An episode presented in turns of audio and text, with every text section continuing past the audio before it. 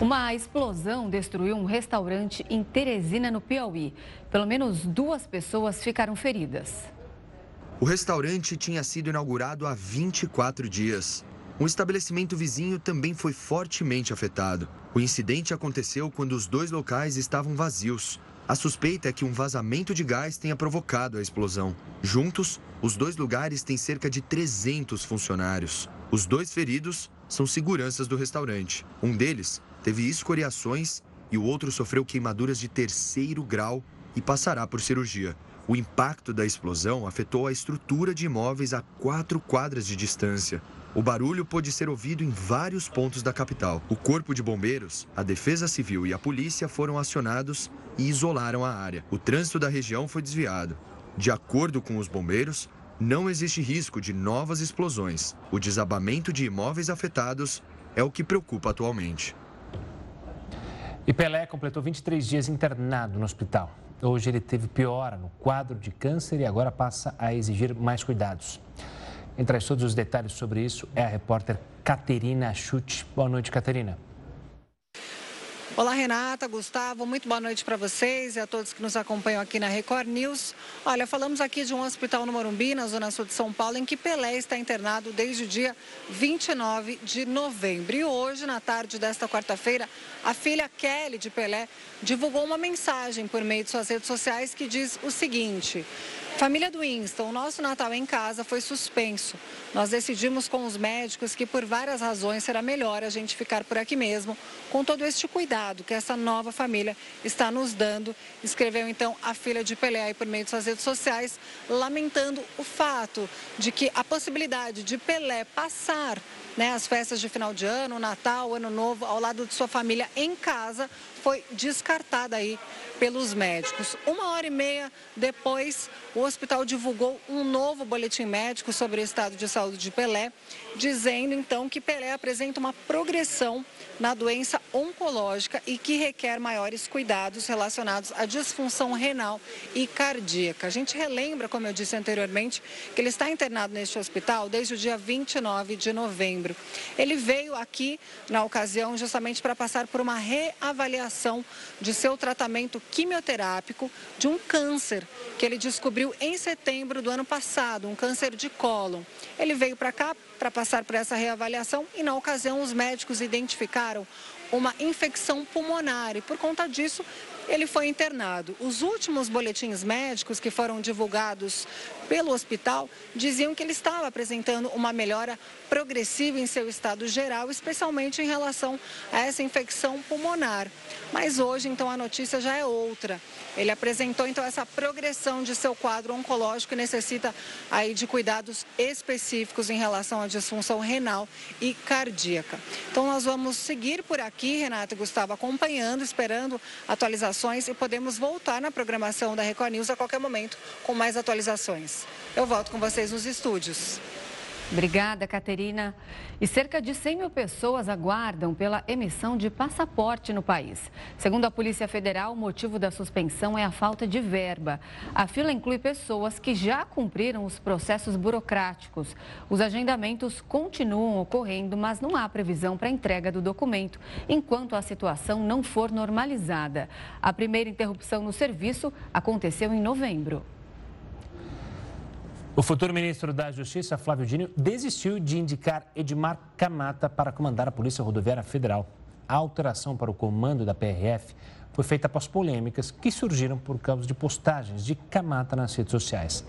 Na época da Lava Jato, o policial publicou conteúdos em apoio à operação e à prisão do presidente eleito Luiz Inácio Lula da Silva. O novo escolhido para ocupar o comando da PRF é o policial rodoviário federal Antônio Fernando Oliveira. E o deputado federal Fábio Faria foi exonerado do cargo de ministro das Comunicações nesta quarta-feira. A publicação no Diário Oficial, assinada pelo presidente Jair Bolsonaro, informou que Faria pediu demissão da função que ocupava desde junho de 2022. Até o momento, nenhum substituto foi nomeado para a pasta das comunicações. Com a exoneração, Faria vai reassumir o mandato de deputado federal pelo Rio Grande do Norte, que termina no dia 1 de fevereiro do ano que vem. O parlamentar foi um dos coordenadores da campanha de Bolsonaro e não se candidatou a nenhum cargo nas últimas eleições. E a chuva que atinge o estado do Rio de Janeiro provoca transtornos. Na capital foram diversos pontos de alagamento e quem tem mais detalhes ao vivo sobre a situação por lá é o repórter Marcos Marinho. Boa noite, Marcos.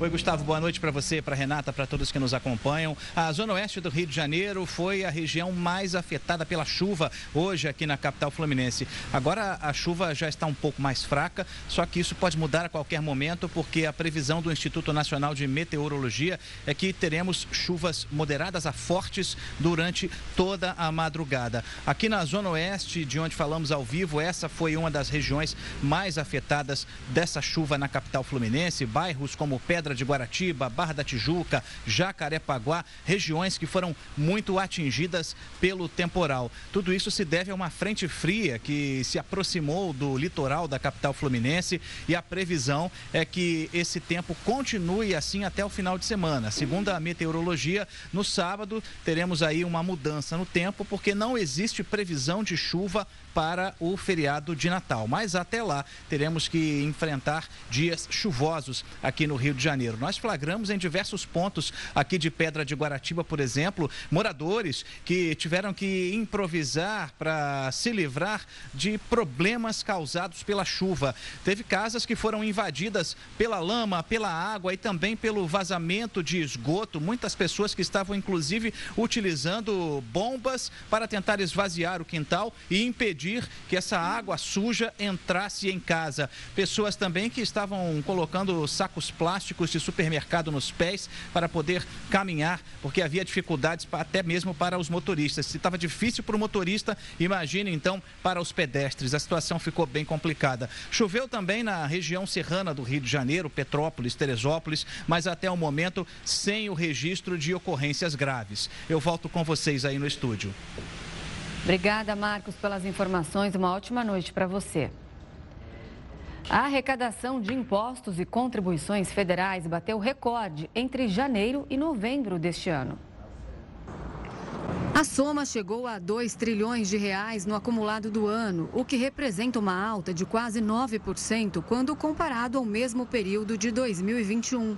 Os números foram divulgados pela Receita Federal nesta quarta-feira. O recolhimento registrado somente em novembro também foi histórico.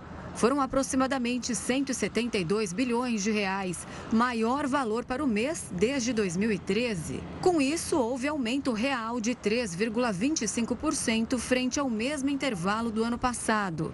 De acordo com o órgão do governo, o crescimento na coleta se deve ao avanço da inflação e da taxa de juros e ao desenvolvimento da economia. Já em comparação com outubro, o Brasil registrou queda real de mais de 16% na arrecadação. Naquele mês, a receita chegou ao maior patamar em mais de 20 anos. Dentro do resultado obtido do início do ano até novembro, o país apresentou melhor em todas as modalidades de apuração do lucro. Além disso, houve recolhimentos atípicos, especialmente de empresas ligadas à exploração de commodities. Já a coleta de impostos sobre combustíveis diminuiu, por causa da redução nas alíquotas do produto. E o Senado voltou a analisar a PEC da transição após a Câmara dos Deputados aprovar o texto base da proposta em dois turnos. O repórter Alessandro Saturno acompanha a votação em Brasília. Boa noite, Saturno. Suas informações. Oi, Gustavo. Boa noite para você, para Renata e a todos que assistem aqui a Record News.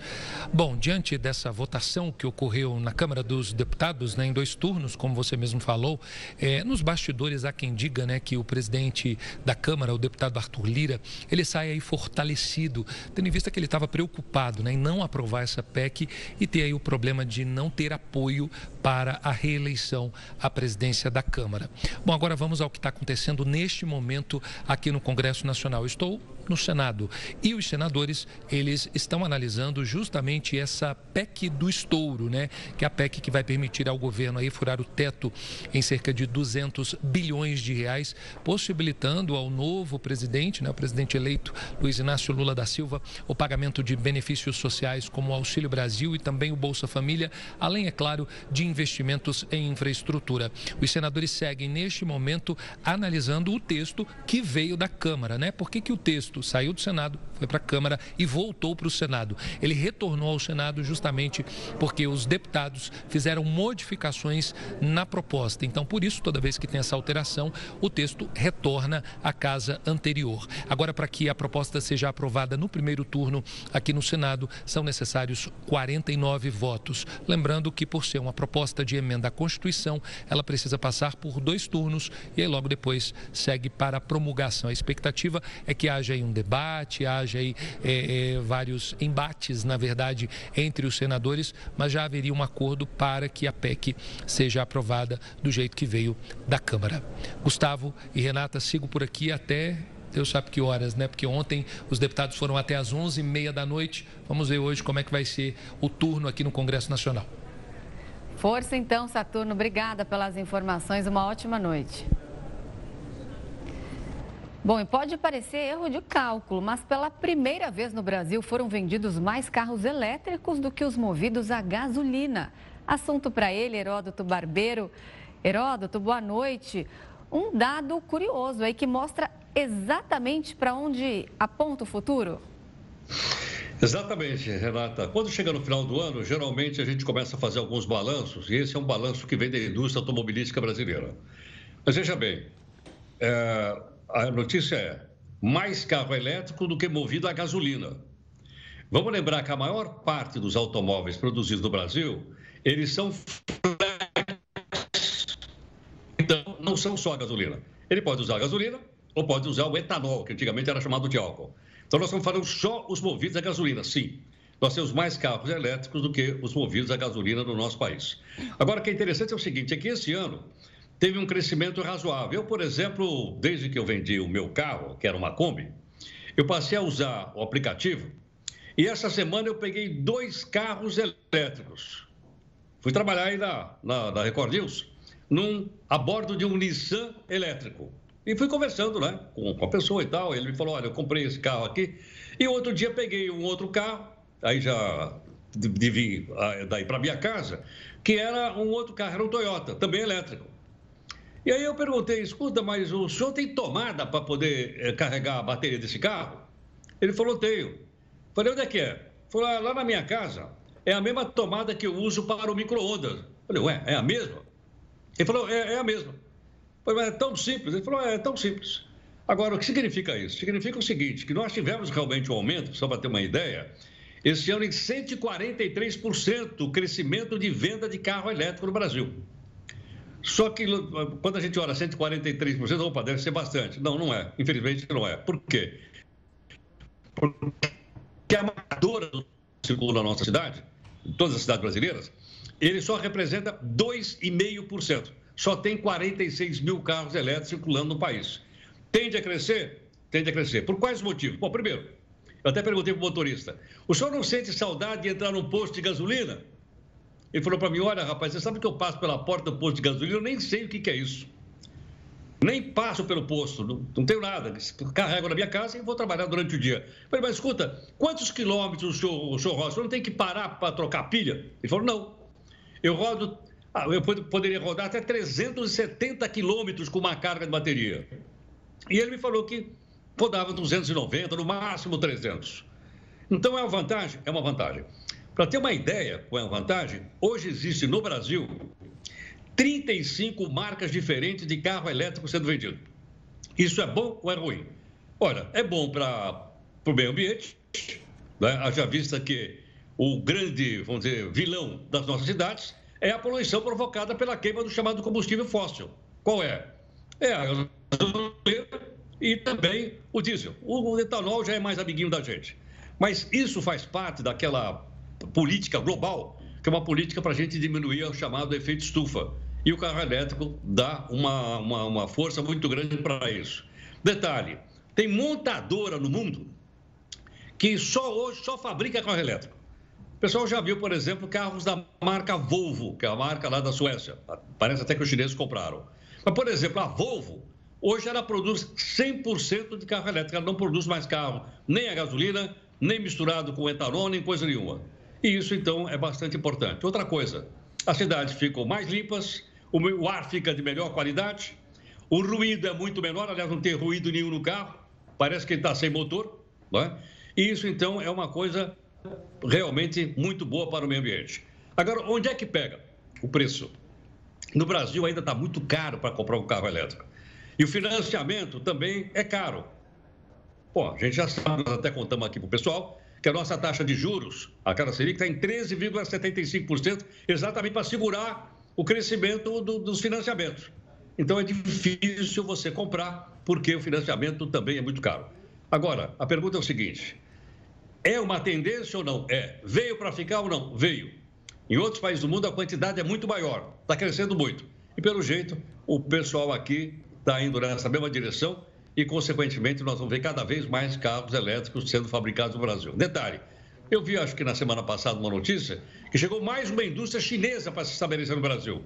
E ela vai produzir carros elétricos. Então é provável que vocês, quando forem trabalhar, né, peguem os seus poçantes elétricos eu falei pilha, mas é brincadeira. Ele é movido a bateria, logicamente. E posso, então, trabalhar com mais conforto. Só tem uma coisa que eu queria dizer para vocês que ele também não vai resolver. Qual é? O congestionamento das cidades. Certo ou não? Porque ele vai continuar ocupando espaço na rua. Salvo engano, a região da Grande São Paulo tem 6 milhões de carros. Não cabe. A não ser que a gente revogue aquela lei do Newton, que diz que dois corpos não, não ocupam né, o mesmo espaço ao mesmo tempo. Então, fora isso, nós não vamos ter outra alternativa. Quer dizer, fora essa, só vejo benefício em relação a carro elétrico. Não tem Kombi elétrica ainda. Se tivesse, eu até comprava uma. Isso que eu ia falar. Eu queria saber se tivesse uma Kombi elétrica. Quem sabe a Kombi não volta? Elétrica, bonita, moderna. E aí o Heroto volta a circular para São Paulo numa Kombi bem estilosa, hein, Heroto? Aí ia ser massa. Ia ser realmente uma coisa muito legal. Mesmo porque já apareceram vans elétricas mas não tem aquele charme da Kombi. Sabe aqueles dois vidrinhos? Sabe aquela mãozinha que a gente bota atrás da Kombi e diz, né, tá dando tchau e tal também? Isso não existe mais. Então isso pertence ao passado. O futuro pertence ao carro elétrico que a gente vai ver aí aos borbotões em breves no nosso país. Tá certo. Heroto, quem sabe a Kombi não aparece. Tenha uma ótima noite, a gente se vê amanhã, combinado? Até amanhã. Boa noite, Heroto. gente. Até Obrigado. amanhã. Tchau, tchau.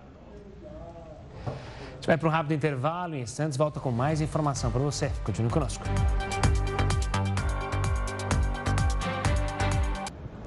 O Jornal da Record News já está de volta para falar que morreu aos 74 anos o ator Pedro Paulo Rangel.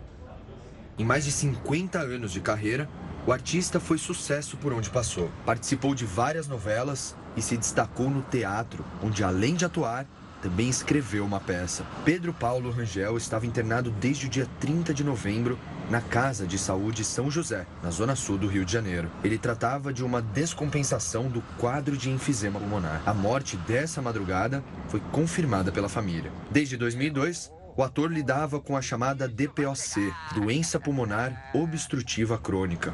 De acordo com a OMS, mais de 80% dos casos acontecem em decorrência do tabagismo. Isso leva a uma inflamação do pulmão que faz com que tenha uma limitação essa passagem do pulmão. Então, essa dificuldade do paciente de soltar esse ar para fora. Estima-se que 6 milhões de brasileiros tenham a doença, mas apenas 12% dos pacientes são diagnosticados. A hoje é a terceira principal causa de mortalidade do mundo, perdendo apenas para doenças cardiovasculares e doenças neoplásicas. Então, é muito importante o diagnóstico precoce para que a gente possa tratar adequadamente esses pacientes, com medicação, com fisioterapia, com oxigênio quando necessário, para que não evolua para uma DPAC grave.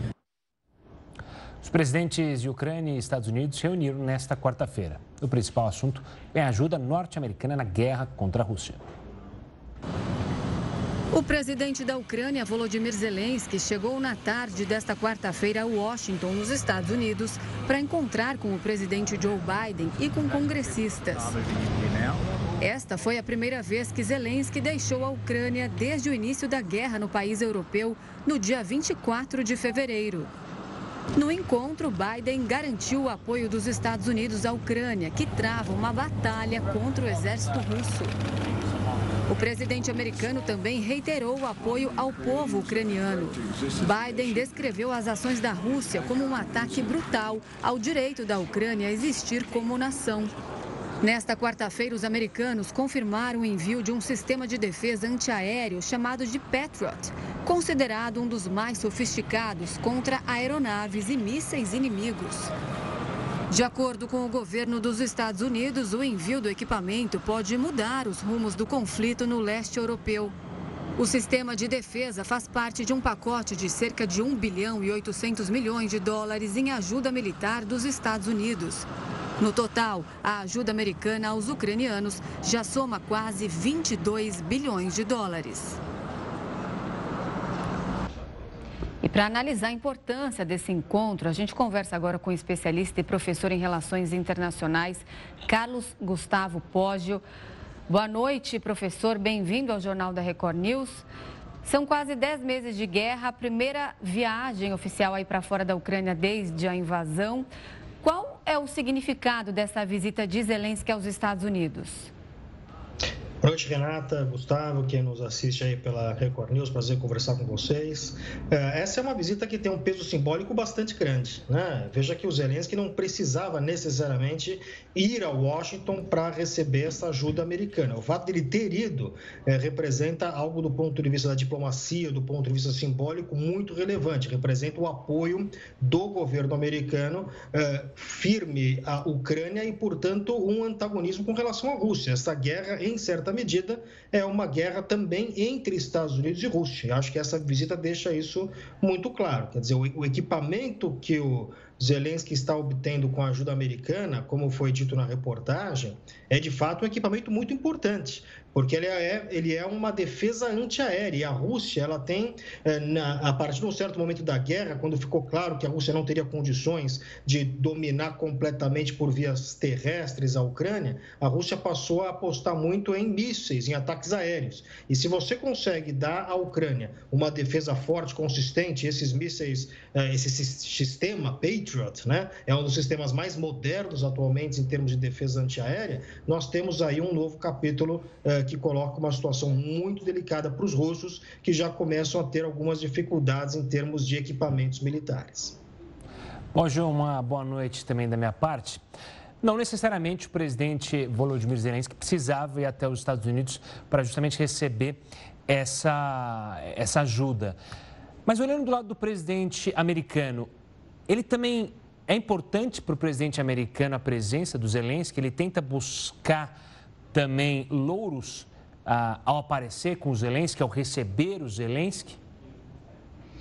Olha, Gustavo, eu acho que tem esse aspecto, mas há um outro aspecto da política doméstica americana que é importante, é que entre alguns republicanos, principalmente aqueles mais ligados ao Donald Trump, começa a haver uma certa má vontade com relação à Ucrânia, começa a haver um certo desconforto com relação a fornecer esses bilhões e bilhões de dólares eh, de ajuda à Ucrânia. Então já tem muita gente começando a criticar o apoio da administração Biden, o apoio dos Estados Unidos à Ucrânia. Então, portanto, eu creio que esse é um elemento importante dessa visita, né, já que você pergunta em termos da perspectiva do Joe Biden, do ponto de vista doméstico, né, mostrar que de fato esta é uma política da, da administração dele e que ele vai, portanto, tentar eh, de alguma forma conseguir apoio no Congresso americano, porque toda vez que a gente está falando de pacote de ajuda, de dinheiro, isto precisa necessariamente passar pelo Congresso americano. Então, creio que essa é a principal preocupação do Biden do ponto de vista da política doméstica. Essa reunião teve como principal foco, então, essa ajuda ao, ao, sistema de defesa aéreo da Ucrânia. O quão importante ela é e esse fato pode definir aí novos caminhos para o conflito? Olha, Renata, se a gente olhar, quer dizer, as pessoas que acompanham de perto a, a, o sistema militar russo, os russos têm gasto muito do seu equipamento nessa guerra. Inclusive, já parece haver nesse momento, falta de alguns mísseis. Né? Já estão recorrendo a outros tipos de mísseis um pouco mais simples, porque aqueles mísseis teleguiados mais complexos parece que começam a faltar. E isso já, de alguma forma, também é reflexo das sanções que a Rússia vem sofrendo. Né? Muita gente fala assim: olha, mas as sanções não estão surtindo muito efeito.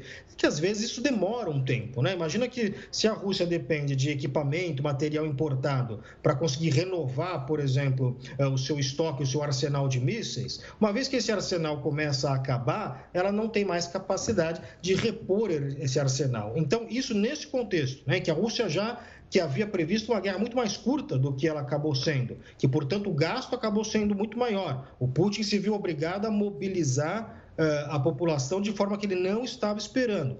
Com esta ajuda militar, especialmente nesse contexto de defesa antiaérea, que é algo, em termos de guerra, é algo crucial. Quer dizer, esse sistema Patriot foi muito importante, por exemplo, na, eh, na, na, tanto na Guerra do Golfo, na primeira Guerra do Golfo, nos anos 90, quanto na invasão americana ao Iraque. Sempre se mostrou muito eficiente, muito eficaz. Isto pode, sim, Uh, representar um divisor de águas nessa, nessa guerra, né? razão pela qual eu creio que justifica esta visita, uh, primeira visita do Zelensky a um país estrangeiro aos Estados Unidos. Então, sim, é, creio que estamos diante aí de um momento muito importante. Zelensky já vinha há muito tempo requisitando esse tipo de equipamento de bateria antiaérea e ele conseguir isso nesse momento representa algo bastante significativo nos rumos dessa guerra. Além dessa, dessas questões que você levantou, pode, da questão técnica, tática, digamos assim, da guerra, a viagem aos Estados Unidos, do ponto de vista da Rússia, do presidente Vladimir Putin, ela representa algo a mais? É uma provocação? Não é uma provocação? Como que o lado russo pode interpretar sinais que sempre são passados numa guerra, né? É importante ter a verdade ao seu aliado, né? Não digo a verdade filosófica, né? Mas a verdade é querer mostrar é, uma narrativa.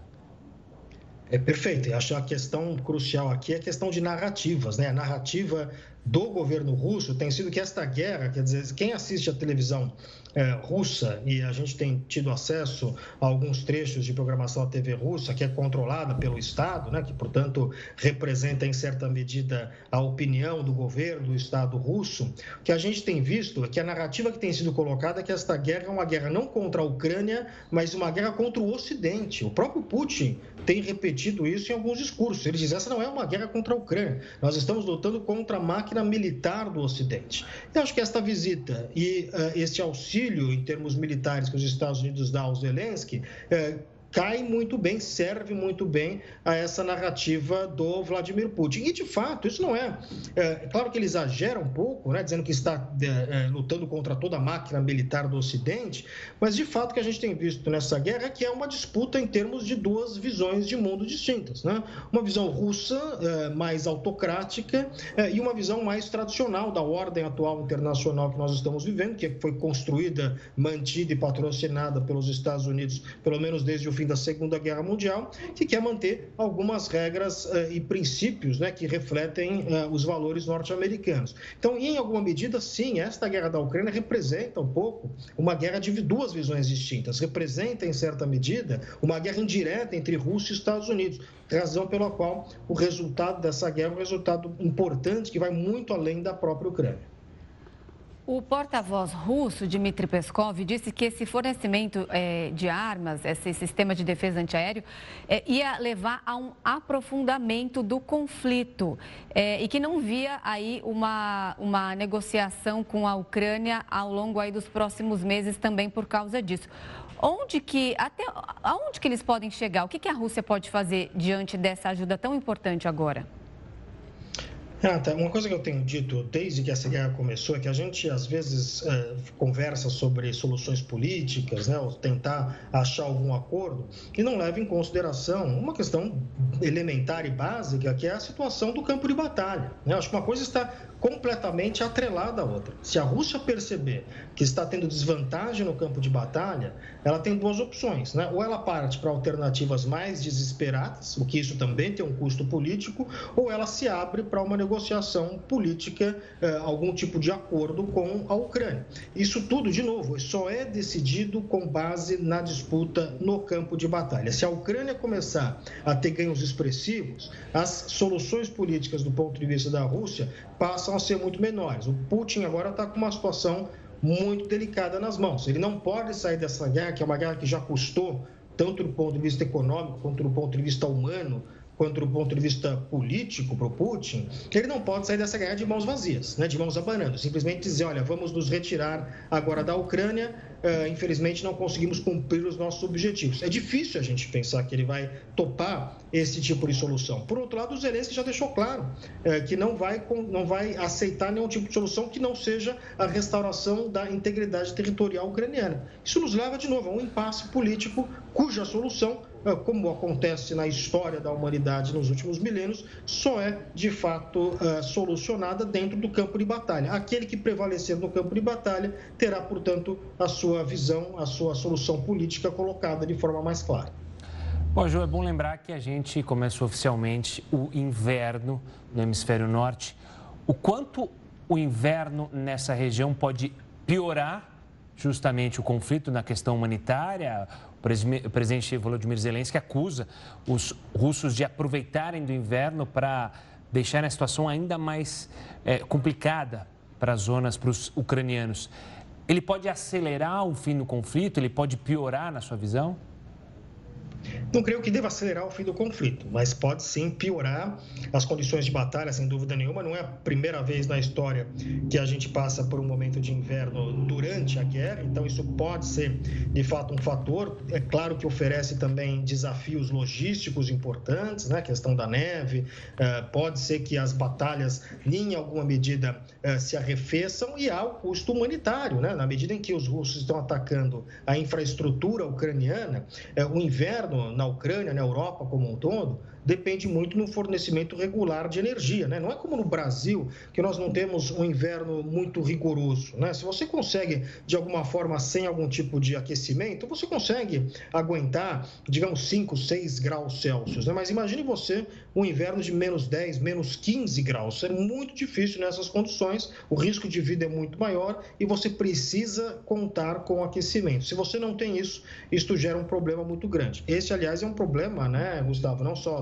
Ucrânia agora, mas também de diversos países europeus. Né? Vamos ver como é que esses países europeus que têm enfrentado problemas no fornecimento de gás, problemas no fornecimento de energia, aumento no preço da energia, como é que isso também impacta esses países europeus? E digo isso porque, ao impactar essas pessoas, as populações desses países, isso pode, de alguma forma, também mudar eh, a opinião ou a posição política dos países europeus nessa guerra da Ucrânia.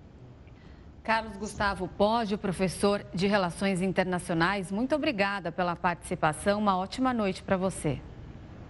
Obrigado, Renato, Gustavo. Prazer conversar com vocês. Boa noite a todos. Obrigado, Pode. Uma ótima noite.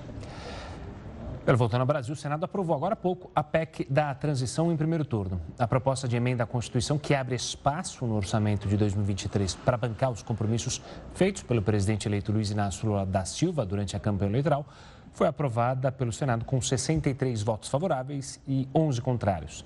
Os senadores já tinham analisado a matéria, mas ela sofreu alterações durante a tramitação na Câmara. Dessa forma, a PEC voltou para o Senado, que decidiu manter as modificações feitas pelos deputados. Os senadores devem fazer a votação em segundo turno ainda hoje. E o governador eleito de São Paulo, Tarcísio de Freitas, anunciou novos nomes na equipe que vai assumir o comando do Estado. A divulgação foi no fim da tarde, com a presença da maioria dos secretários. A Secretaria de Justiça e Cidadania fica com Fábio Prieto, que é desembargador e especialista em direito do Estado. Guilherme Afif Domingos vai para a Secretaria Especial de Projetos Estratégicos. Afif já foi diretor-presidente do SEBRAE. Na Secretaria de Políticas para as Mulheres, quem assume é a vereadora do Republicanos por São Paulo, Sonaira Fernandes. Em transportes metropolitanos, o atual secretário Marco Antônio Assalve permanece no cargo. A Secretaria de Cultura e Economia Criativa será chefiada pela socióloga Marília Marton. Na Secretaria de Administração Penitenciária, quem assume é o coronel da Polícia Militar, Marcelo Streifinger. Ele já foi chefe do Centro de Operação da Polícia Militar. Desenvolvimento Econômico fica com Jorge Luiz de Lima, ex-assessor do ministro da Economia. A Secretaria de Esportes terá à frente Helena Reis, que é coronel da Polícia Militar e já chefiou a Casa Militar do Estado. Para a Secretaria de Desenvolvimento Urbano e Habitação, vai Marcelo Cardinale Branco. Ele é especialista em trânsito. Na Secretaria de Agricultura, o produtor rural Antônio Junqueira de Queiroz é quem assume. Até agora, tinham sido anunciados 12 titulares para as pastas. Secretaria de Negócios Internacionais, Lucas Ferraz. Secretaria de Saúde, Eleus Spaiva. Secretaria de Educação, Renato Feder. Secretaria de Governo e Relações Institucionais, Gilberto Kassab. Casa Civil, Arthur Lima. Secretaria de Meio Ambiente, Infraestrutura e Logística, Natália Rezende. Secretaria de Segurança Pública, Guilherme Derrite. Secretaria de Comunicação, Laís Vita. Secretaria de Fazenda e Planejamento, Samuel Kinoshita. Secretaria de Parcerias e Investimentos, Rafael Benini. Secretaria de Gestão e Governo Digital, Caio Paz de Andrade. Secretaria de Turismo e Viagens, Roberto de Lucena tem um nome que ainda não foi divulgado. É o de quem vai ocupar a Secretaria de Ciência, Tecnologia e Inovação, que, segundo Tarcísio de Freitas, já está acertado. O detalhe que falta para o anúncio seria o desligamento do futuro secretário do cargo que ocupa no momento. A divulgação do secretariado marca também o fim da etapa de transição, com a apresentação de um relatório dos trabalhos realizados até agora.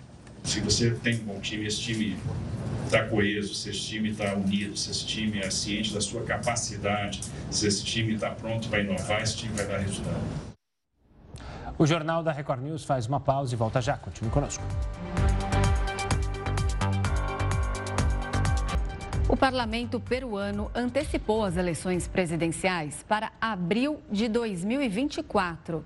A decisão foi tomada como uma tentativa de atenuar a crise desencadeada pela tentativa fracassada de autogolpe do ex-presidente Pedro Castilho, que foi destituído e preso. Na sessão plenária, a proposta teve 93 votos a favor, 30 contra e uma abstenção. Com isso, a atual presidente Dina Boluarte entrega o cargo em junho de 2024 ao vencedor da eleição. E a China alterou os critérios de definição das mortes causadas por coronavírus e afirmou hoje que nenhum óbito foi registrado. Apesar disso, nós mostramos aqui no Jornal da Record News que o país vive um surto de Covid-19. Sobre isso, a gente vai conversar agora com a Carla Kobayashi, ela é infectologista do Hospital Sírio-Libanês. Boa noite, Carla, bem-vinda. É um prazer conversar com você aqui no Jornal da Record News. Bom, primeiro eu quero saber por que, que isso está acontecendo na China agora. A gente sabe dessa é, política de tolerância zero em relação à Covid-19. Eu queria te perguntar se eles não criaram imunidade, também tem em relação às vacinas que estão deixando a desejar no país. Perfeito, Renata. A gente tem aí uma transição abrupta, né, que a China está fazendo. Ela parte aí de um Covid zero, que você tinha lockdowns intermitentes, é, tinha um isolamento rigoroso, né, para uma política sem restrições, né. E aí você tem algumas falhas, né, como você mesma citou. Então, a primeira é a questão da imunidade, né. Então, a gente não tem, não teve, a China não teve o contato prévio, né, com o vírus. Então, aquela imunidade híbrida que a gente fala, né, que é a imunidade da vacina associada à imunidade adquirida da exposição do vírus, os chineses não tiveram, né? Além disso, a questão da baixa taxa de vacinação na população vulnerável, né? Então, os idosos aí, são menos de 60% dos idosos na China que estão aí com três doses, com esse esquema básico da vacina. Então, a, a, a resistência deles em vacinar também prejudica muito, né? E é mais uma falha aí para que a gente tenha um conjunto de fatores é, combinando aí com o cenário ruim que a gente está vendo. Doutora, eu lembro que quando a gente, antes de mais nada, uma boa noite, quando a gente acompanhava os surtos em todo o mundo, havia preocupação de novas cepas. No caso da China, pela população enorme que ela tem, a gente tem que olhar também com uma certa preocupação sobre a evolução da doença por lá? Infelizmente, sim, né, Gustavo? A gente tem aí uma questão de preocupação mundial, né? A OMS está preocupada, os países estão preocupados, principalmente porque quando você tem um aumento da circulação do vírus, e a gente sabe que a gente está falando de milhões de pessoas, né, que vão ter o coronavírus agora na China, a gente está falando de uma, um surgimento aí de novas variantes e com certeza que vão ser mais transmissíveis, que vão ter um escape imunológico maior. Então, isso aumenta o risco aí da gente ver novas ondas aí é, espalhadas pelo mundo, né? Associado a isso, a gente tem uma grande questão em relação aos insumos, né? Então, a gente sabe que a China ela é produtora aí de diversos insumos para todo mundo. Então, a gente tem também essa preocupação de duas vias, né, em relação a, a, ao futuro próximo que a gente vai viver. O que está infectando os chineses neste momento é a Omicron, porque um epidemiologista chinês disse que essa é a primeira onda que eles estão tendo e que podem ter mais duas outras ondas é, muito graves no país. É, isso vai acontecer e se é, restringir aquele local ou pode também afetar outros países? A gente acredita que sim, a gente está falando da variante Ômicron e as suas subvariantes. Então, a gente tem uma subvariante agora que está a mais prevalente, né, em maior circulação, que é a BQ1. E aí, a gente tem a, as características principais é a, a alta transmissibilidade. Então, o número de casos, ele vai ser um número grande, exorbitante de casos. E, consequentemente, quando a gente encontra uma população que tem uma baixa taxa de cobertura vacinal, uma população que não foi exposta né, nesses últimos três anos aí de pandemia, a gente encontra uma população extremamente vulnerável aí para uma evolução ruim, né, para uma evolução aí de quadros mais graves. A gente sabe que se isso se mantiver, isso provavelmente vai se manter aí nos próximos dias, nos próximos meses, a gente sabe que a gente tem uma expansão disso para o mundo, né? A gente viveu isso no final de 2019, né, quando a gente tinha ali o início, a descoberta do Covid-19, é, e a gente acreditou que isso fosse ficar restrito àquele país, né, fosse ficar restrito à China, mas que na verdade não, foi uma questão de meses, aquilo está espalhado pelo mundo. Então, a circulação que a gente tem das pessoas, né, em aeroportos, é, é muito fácil da gente ter uma disseminação dessas novas variantes que vão surgir na China, uma disseminação desses novos casos que estão acontecendo agora. Doutora, como a gente já mencionou, como a senhora mencionou, o mundo tem que estar em alerta. Isso muda a forma, por exemplo, aqui no Brasil, como a gente está lidando, ou seja, reforçar mais uma vez as vacinas, as vacinas, as novas vacinas bivalentes. Isso é importante que as autoridades tenham isso na cabeça, o que está acontecendo lá, para evitar qualquer nova onda aqui no Brasil? Sem dúvida, né? Você ter aí uma boa política de saúde desenhada para você enfrentar o que está por vir é essencial, é crucial.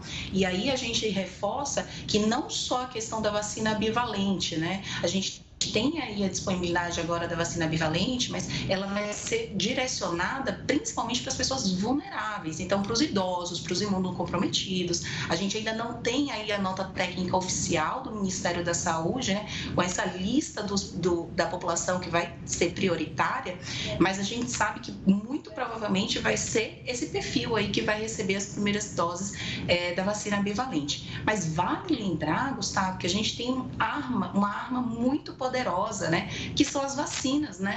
A própria vacina monovalente, ela tem um poder, sim, em proteger a gente dos quadros graves, principalmente das internações, da necessidade do uso de oxigênio, dos óbitos, né? Então, isso ajuda e muito no controle da doença. Então, lembrar que não só aguardar a, a, a vacina da bivalente, mas também procurar a terceira e a quarta dose, né? Das vacinas monovalentes que estão disponíveis né, para a população. Então, ter essas vacinas, ter os reforços atualizados em dia vai ser crucial para que quando a gente chegue a essas novas ondas, dessas novas variantes, a gente tenha aí um preparo imunológico muito maior e muito mais eficaz para combater. E para evitar um, um cenário ainda pior, o que as autoridades chinesas poderiam e deveriam fazer nesse momento? Na verdade, Renata, eles poderiam ter feito, né? Foram três anos de pandemia e não só restringir, né, de uma forma tão rigorosa como foi feito nesses últimos três anos, mas se preparar, né? Então, aumentar o número de hospitais, aumentar o estoque de insumos, né? De medicações, de antivirais. Então, a gente já tem aí disponível antivirais que melhoram sim o quadro, né? E melhoram o prognóstico da doença. Então, ter esse preparo para que quando ocorresse, né, era inevitável ocorrer uma exposição pra, pela Ômicron, né? A gente tem uma variante que ela é indiscutivelmente transmissível. Então, é, controlar essa variante era algo que a gente sabia que acho que perdemos o contato com a doutora. Vamos ver se, se volta, mas a gente falava. Voltei, voltei. Oi, doutora, vamos, por favor, repita. Então, então, na verdade, a gente sabia que era inevitável a questão da explosão da Omicron, né? É uma variante que é extremamente transmissível. Então, era uma questão de tempo a gente ter esse aumento do número de casos na China. O controle rigoroso, ele não ia conseguir conter essa variante. O que a gente precisava, né, e o que o governo poderia ter feito associado ao controle, era se preparar, né? Era aumentar o número de hospitais, o número de leitos, o número de leitos de UTI, né? E principalmente os insumos. A gente tem aí uma possibilidade desses insumos como medicações, antivirais, que a gente sabe que melhoram o prognóstico da doença e que poderiam aí estar é, tá ajudando nesse momento. Doutora, obrigado pela participação aqui conosco no Jornal da Record News. Tenha uma ótima noite e até a próxima. Obrigada. As mulheres do Afeganistão foram impedidas pelo Talibã de frequentarem as universidades do país. A ONU fez um apelo ao grupo para que revoguem a decisão. O grupo fundamentalista islâmico sunita, que surgiu como uma milícia armada durante a Guerra Civil Afegã, tem recebido diversas críticas de governos estrangeiros e de alguns afegãos por retroceder e implantar medidas antiprogressistas durante esse novo mandato. Um dos mais questionados atualmente é o anúncio do Ministério do Ensino Superior do Afeganistão, que suspendeu o acesso das mulheres às universidades. O anúncio não foi reconhecido internacionalmente, chegou a ser feito no momento em que o Conselho de Segurança da ONU se reunia em Nova York para discutir a situação do país. O secretário-geral da ONU fez um alerta para o impacto arrasador que pode ocorrer no futuro do Afeganistão. De acordo com ele, a medida pode resultar em uma perda econômica de até um bilhão de dólares. Sem contar que se trata de um golpe terrível aos direitos das mulheres e meninas afegãs, que conquistavam dia após dia um pouco mais de independência. Para governos estrangeiros, é necessária uma mudança na política de educação das mulheres antes de considerar o reconhecimento formal do governo talibã, que está sujeito a pesadas sanções. Elon Musk vai deixar o comando do Twitter. É o que você vai ver daqui a pouco aqui no Jornal da Record News. A Alemanha devolveu à Nigéria artefatos de arte roubados na era colonial. Parte da coleção dos bronzes do Benin foi repatriada em uma cerimônia oficial em Abuja, capital do país africano. As peças são do século XVI e foram saqueadas por forças britânicas em 1897. A ministra alemã do exterior, Annalena Baerbock, disse que um erro está sendo corrigido ao devolver as peças de arte ao povo nigeriano. E o bilionário Elon Musk afirmou que deixará o comando do Twitter assim que encontrar um substituto para o cargo. A renúncia à presidência respeita o resultado de uma enquete criada pelo empresário na própria plataforma. Mais de 17 milhões de pessoas responderam à pesquisa, que questionava se ele deveria ou não permanecer na função. 57,5% dos participantes foram contra a direção de Musk. Em uma publicação no Twitter, ele declarou que quando encontrar um sucessor, deve integrar as equipes de programação e servidores. O anúncio da saída acontece menos de dois meses depois de oficializar a compra da rede social por 44 bilhões de dólares. A negociação com os antigos donos da plataforma foi marcada por idas e vindas. A justiça chegou a ser acionada pelos proprietários para garantir que a compra fosse concluída. Após a aquisição em outubro, o empresário demitiu metade dos funcionários e reativou a conta de figuras que haviam sido banidas do Twitter na gestão anterior, como o ex-presidente dos Estados Unidos, Donald Trump. Uma das últimas polêmicas envolvendo Musk foi a exclusão de perfis de jornalistas sob a alegação de que teriam compartilhado informações que colocavam a família do empresário em risco. Diante da repercussão negativa, ele restabeleceu os usuários pouco tempo depois. E as decisões controversas no Twitter chegaram a afetar a Tesla, que também é comandada por Musk. Segundo analistas, as ações da empresa automobilística desvalorizaram em um terço desde que o bilionário adquiriu a plataforma. O Jornal da Record News fica por aqui. Obrigada pela companhia. Tenha uma ótima noite e fique agora bem acompanhado com o News das 10 e a Suzana Busanello. Tchau, tchau.